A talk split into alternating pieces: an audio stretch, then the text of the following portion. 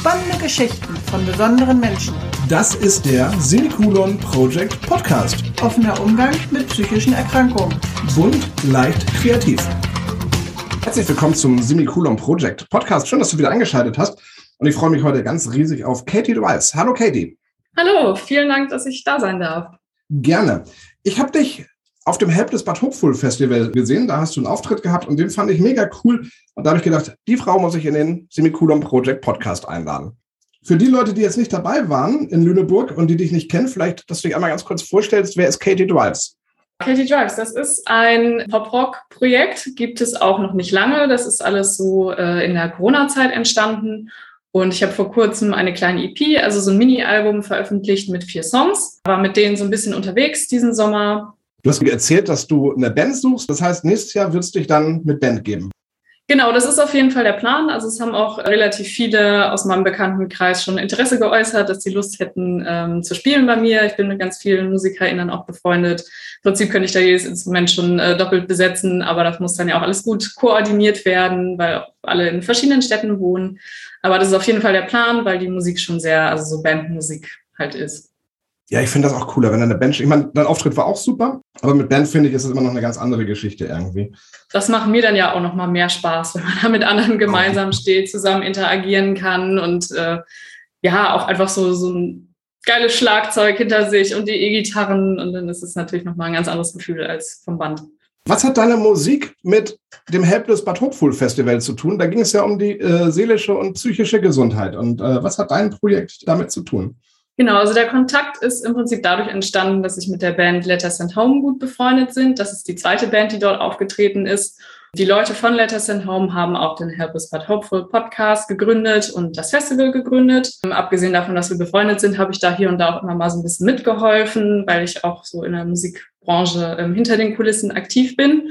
Deswegen war ich so in diesem Entstehungsprozess des Podcasts und äh, des Festivals sowieso auch mit dabei. Dann habe ich mich sehr gefreut, ähm, dass die mich gefragt haben, ob ich dort auch mal spielen möchte in der Station in Lüneburg. Ja, mentale Gesundheit ist ein sehr, sehr wichtiges Thema, liegt mir auch sehr am Herzen. Deswegen finde ich das sehr spannend, Teil dessen sein zu dürfen. Ich finde es sehr interessant, du schreibst momentan gerade an deiner Masterarbeit. Da geht es darum, am besten du erzählst es mal selber, um was es da geht.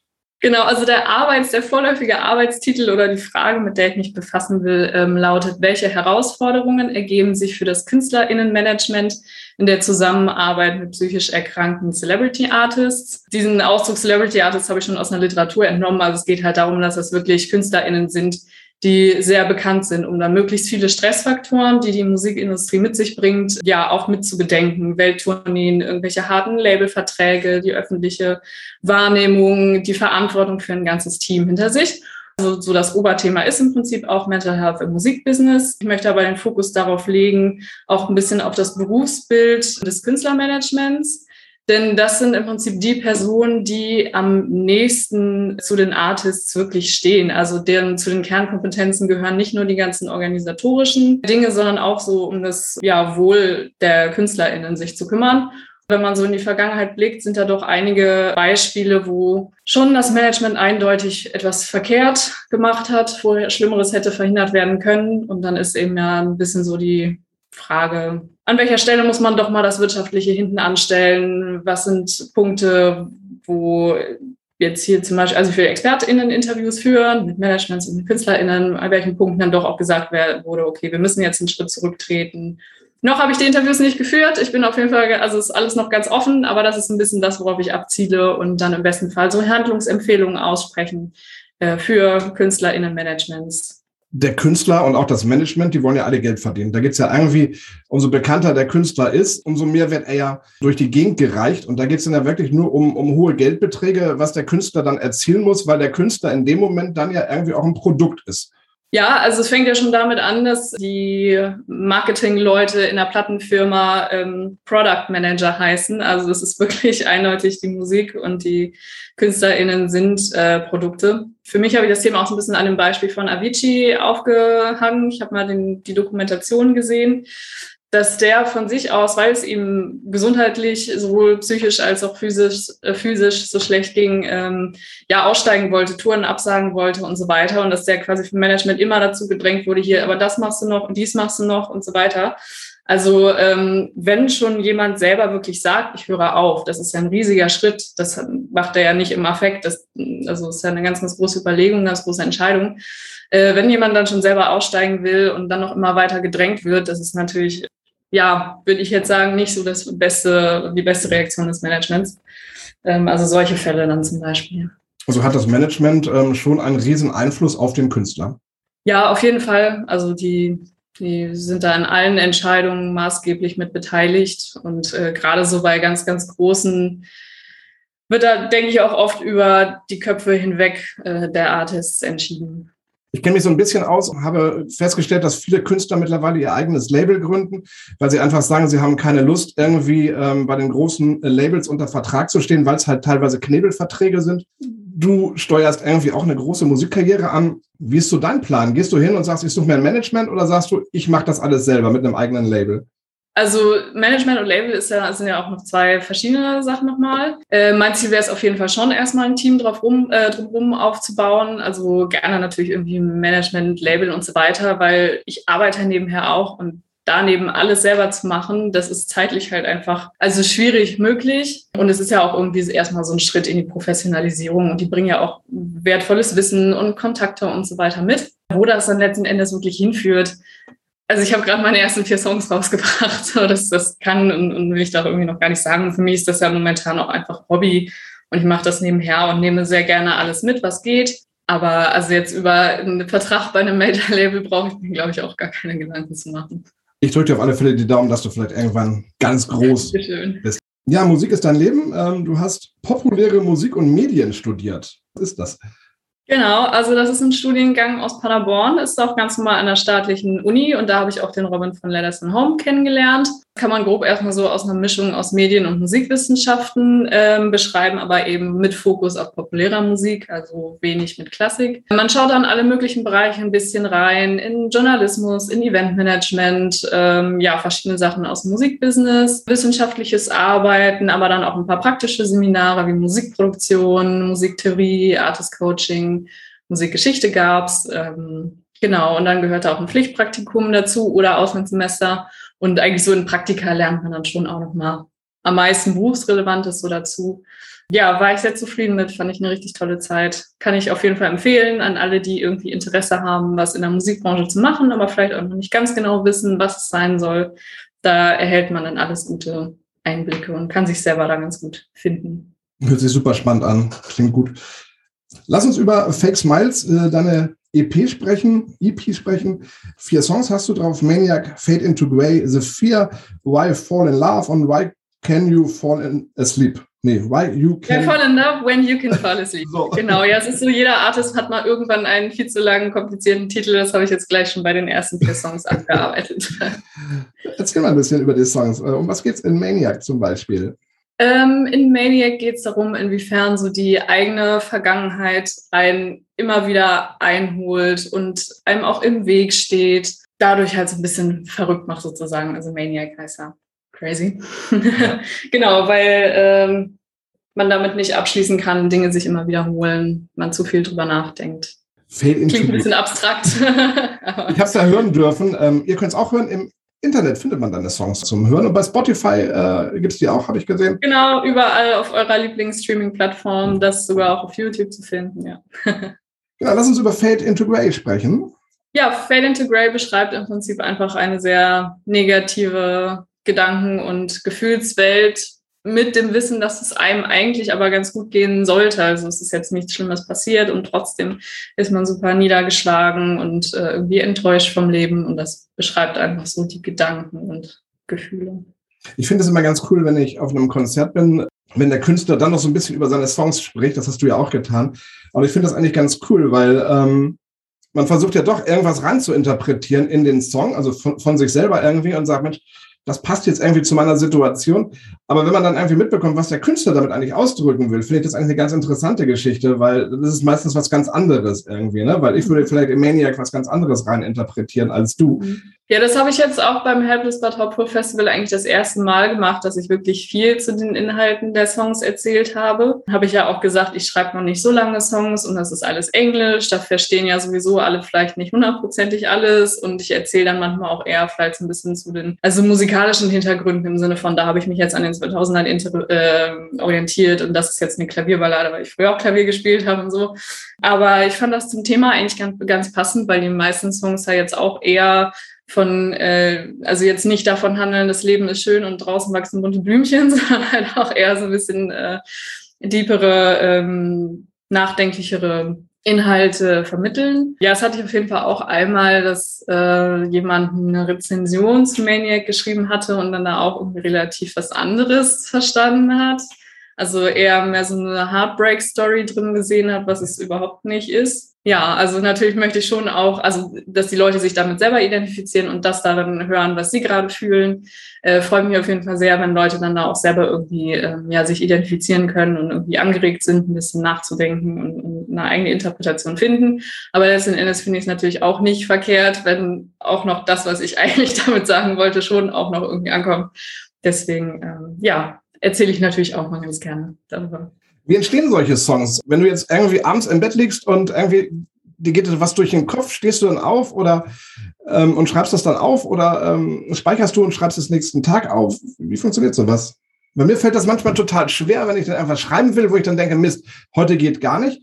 Und dann habe ich eine Idee und dann muss ich es auch schreiben, weil sonst funktioniert es nicht. Ja, es ist schon eigentlich so, dass ich erstmal einfach irgendwie, wenn eine Idee kommt, dann, äh, wenn es eine Melodie ist, mache ich kurz eine, eine Sprachnachricht. Wenn es eine Textzeile ist, schreibe ich das auf im Handy oder in einem Notizbüchlein und äh, ab und zu setze ich mich dann ran und ähm, sortiere mal all die ganzen Notizen, was da jetzt irgendwie zusammenpasst. Und äh, so sind diese ersten vier Songs auch dadurch entstanden, dass ich ähm, Anfang 2019 mir mal vorgenommen, okay, wenn ich jetzt eine Idee habe, halte ich die auch mal fest weil das habe ich früher eigentlich gar nicht gemacht, weil ich nie so unbedingt die Ambition hatte, Songs zu schreiben. Ich war halt einfach immer Sängerin und Covern hat mir Spaß gemacht. Aber wenn man natürlich ein eigenes Projekt haben will, müssen auch Songs irgendwo herkommen. Ähm, deswegen habe ich dann ein Jahr lang immer mal Ideen gesammelt und habe dann auch tatsächlich den ersten Lockdown dazu genutzt, das alles mal zu strukturieren. Da hatte ich dann ganz, ganz viele Notizen. Und dann gab es im Prinzip so fünf Songs, wo so, so Grundgerüste irgendwie da waren oder wo zumindest genug Ideen da waren, um da halt ganze Songs mal draus zu machen. Und äh, dann habe ich mich da auch noch mit einer Freundin zusammen dran gesetzt, mit meinem Produzenten äh, dran gearbeitet, dann natürlich auf der musikalischen Ebene auch viel. Äh, und so sind die dann entstanden. Also es ist jetzt weniger, dass ich mich unbedingt hinsetze, so heute schreibe ich jetzt einen Song, sondern wenn Ideen kommen, dann kommen sie, dann halte ich sie fest und dann, äh, wenn genug da sind, werden die ein bisschen mal so zusammengefügt. Und dann kriegt man ja auch immer mal wieder, wenn man dann konzentriert dran sitzt, kommen da ja auch nochmal neue Eingebungen und äh, ja, so ergibt sich das. Das können auch ein paar Schnipsel sein, die du jetzt irgendwie auffasst, vielleicht von unserem Podcast heute, dass dir irgendwas einfällt, wo du sagst, Mensch, das könnte irgendwie funktionieren und dann schreibst du diese, diese, diese, diese ähm, Schnipsel auf und daraus baust du dann irgendwie ein Projekt. Ja, genau. Also manchmal ist es auch einfach, dass mir irgendwie nur ein Thema oder also sozusagen erstmal was auf Deutsch einfällt, irgendwie was ich ausdrucken möchte, das schreibe ich dann auf. Oder es fallen mir halt wirklich gleich schon sozusagen fertige, schön klingende äh, Zeilen ein. Also eigentlich alles, äh, wo ich denke, oh, damit könnte man arbeiten. Das wird dann erstmal festgehalten und dann werden die Ideen so ganz allmählich ausgearbeitet.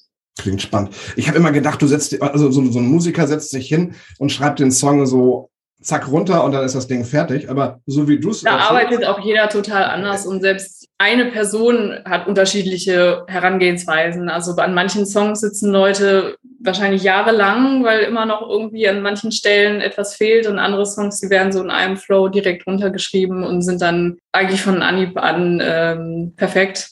Äh, da gibt es nicht so das eine Rezept für einen Song. Okay. Lass uns über den Song Sophia sprechen. Um was geht's da?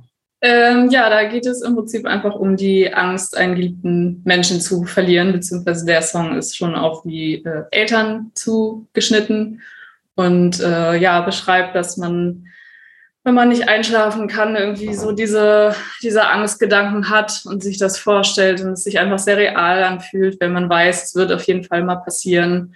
Ja, das ist es eigentlich. Jetzt kriege ich es hin, jetzt kriege ich es hin. Der vierte Song, Why Fall in Love When You Can Fall Asleep?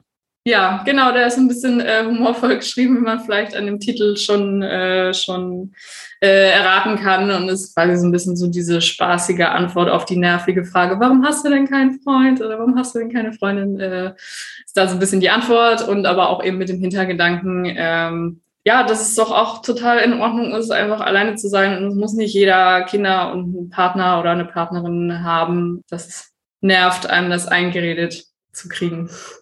Das ist ja eh schlimm in der, in der, in der Welt. Irgendwie, du wirst ja immer gefragt, warum hast du das nicht? Warum machst du das nicht? Das war doch früher immer so. Du musst es doch auch machen. Ich finde das total blöd. Das ist irgendwie alles abgelutscht und irgendwie ähm, soll jeder machen. Ja, das sind auch so ein bisschen verstaubte äh, Einstellungen irgendwie, dass man davon ausgeht, das gehört bei jedem dazu und das muss einfach so sein. Dabei kann ja einfach jeder für sich äh, selber herausfinden, wie er oder sie das Leben gestalten möchte. Und es ist ja auch spannend, dass da einfach jeder andere äh, Lebensentwürfe hat und nicht jeder das Gleiche macht. Diese Songs sprechen ja schon so die Probleme an, wie du auch sagtest, jetzt in The, in the 4, ähm, so Albtraumgedanken, ähm, nicht einschlafen zu können, Angstzustände und so weiter. Du hast mir erzählt, du möchtest irgendwie eine Identifikationsfigur werden, Musikerin werden, die der heranwachsenden Generation Halt gibt mit deiner Musik. Finde ich total super, weil ich finde, ja, das fehlt irgendwie, ne? So ein, ein, eine Musikerin, die wirklich so, ja, das anspricht, was halt die Jugendlichen oder die heranwachsende Generation betrifft irgendwie. Ich finde, das kommt zu wenig. Ja, also es sind auf jeden Fall jetzt alles irgendwie äh, Themen von jungen Erwachsenen, sage ich mal, wo man einerseits noch sehr dicht an seiner Jugend steht andererseits ja so seinen Platz in der Welt versucht zu finden und äh, auf dem Sprung ins Erwachsensein. Und äh, ich denke mal, das ist ja, also diese Lebensphase erlebt ja irgendwie jeder und dass viele da auch irgendwie ähnliche Themen haben, die sie bewegen. Ja, ich war früher auch mal ein ganz schüchternes kleines Mädchen, möchte da auch anderen schüchternen kleinen Mädchen irgendwie machen, dass sie äh, auch ihre Träume auf jeden Fall verwirklichen können. Ja, wenn ich so die Zielgruppe erreichen könnte, wäre das natürlich auf jeden Fall super, die sich dann auch damit identifizieren können und äh, möchten sicher aber auch ja viele Sänger und Sängerinnen, dass sie irgendwie gerade jüngeren Zuhörerinnen so ein bisschen Vorbild sein können und dass sie sich mit denen identifizieren können und äh, man denen irgendwie ein gutes Gefühl mitgeben kann was so aus einem werden kann, wenn man an seine Träume glaubt und daran arbeitet und dass sie nicht alleine sind und so weiter. Und dass man ja auch zeigt, ne, in den Texten, das ist ja jetzt auch alles eben, wie gesagt, eher irgendwelche äh, dieperen, traurigeren Themen, dass man denen zeigt, äh, na, auch gerade so in dieser Social-Media-Welt, auch wenn man da irgendwie auf jedem Bild lächelt und sonst was, ähm, dass man trotzdem auch Probleme haben kann und dass man da ein bisschen hinterfragen soll, ob die Leute, die da immer so mutig und stark stehen, ob die wirklich so sind oder ob die nicht aber eigentlich auch ihre Päckchen zu tragen haben. Ja, ist ja im Endeffekt erstmal auch viel schauen, ne? diese ganze äh, Social Media. Das lachende Gesicht, da steckt ja mit Sicherheit ganz viel dahinter. Das ist, äh, ja, nach außen hin muss Und das ist ja auch nicht nur auf Social Media, sondern auch im wahren Leben. Im ja wahren Leben ist es genau. Immer, die immer am lautesten lachen und immer irgendwie fröhlich rüberkommen und dann, aber wenn sie zu Hause sind äh, und alleine sind, sieht es ganz anders aus, dass man das einfach so ein bisschen hinterfragt. Hast du damit gerechnet, ähm, du hast gesagt, du warst das kleine, schüchterne Mädchen, hast du damit gerechnet, dass du einfach auf der Bühne stehst, ähm, ganz alleine und deine Songs äh, performst?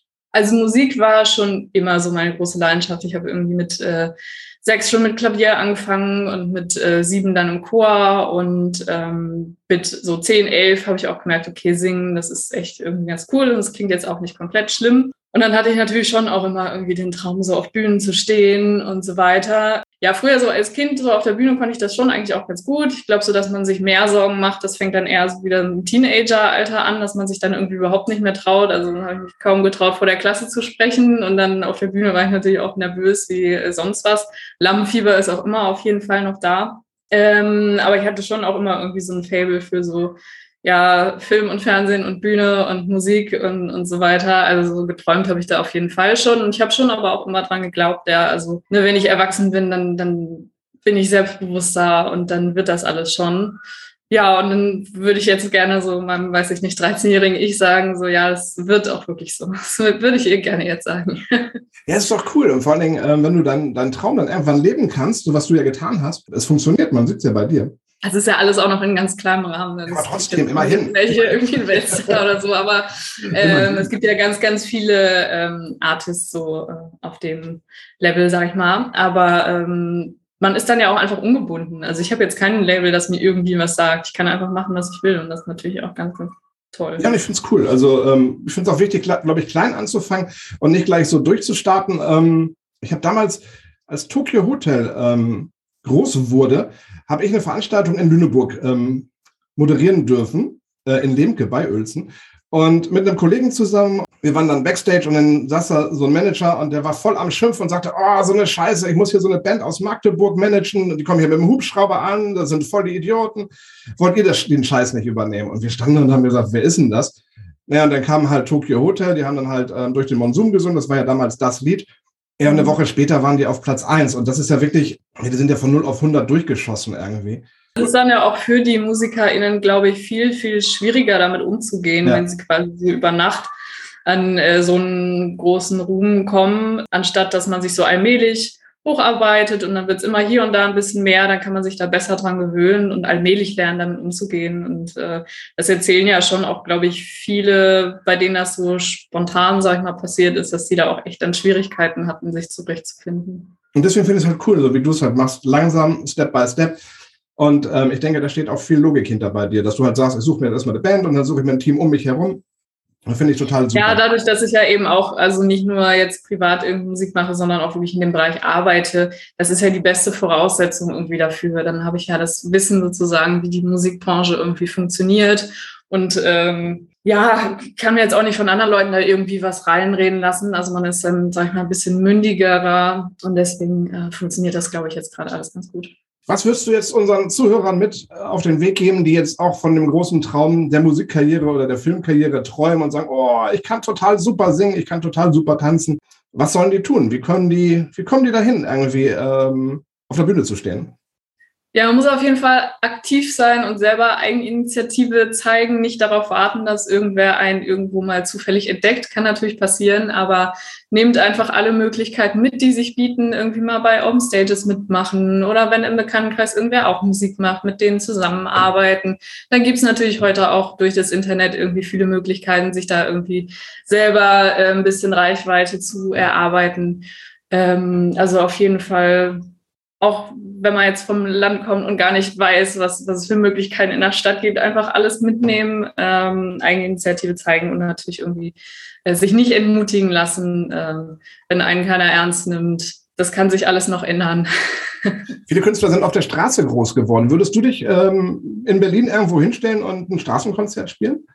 Ja, hätte ich auf jeden Fall Lust zu. Also ich hatte das auch so mit Covern schon mal überlegt, mal so ein bisschen Straßenmusik zu machen. Da kam dann aber irgendwie immer was dazwischen. Also auch mal in Berlin. Ähm, also ich spiele halt nicht selber Instrumente, deswegen brauche ich dann mal noch jemand mhm. anderen. Hat das dann terminlich immer alles nicht gepasst.